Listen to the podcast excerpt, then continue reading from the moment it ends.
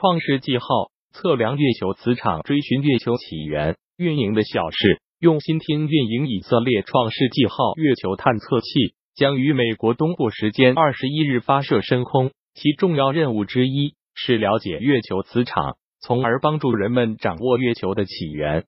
为茨曼科学研究所地球与行星科学系教授欧戴德·阿哈隆森将领导团队跟踪探测器在月球上的着陆过程。以及随后的探月行动，科学家们认为，月球初期时其核心非常热，这种能量导致表面上的一些岩石被磁化。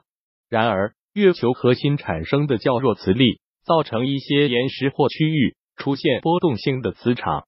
阿哈隆森表示，如果能够测量这些岩石的磁性，就可了解这种磁性是如何以及何时产生的。据悉，创世纪号在着陆之前。期间和之后都将执行月球磁场探测任务。当它围绕月球运行时，将试图辨别月球表面区域的磁场。在持续大约十五分钟的降落过程中，将测量接近地面时磁性的变化频率。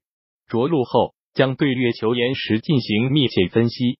创世纪号将提供很多关于月球磁场的情况，综合多方信息，有助人们了解月球的起源。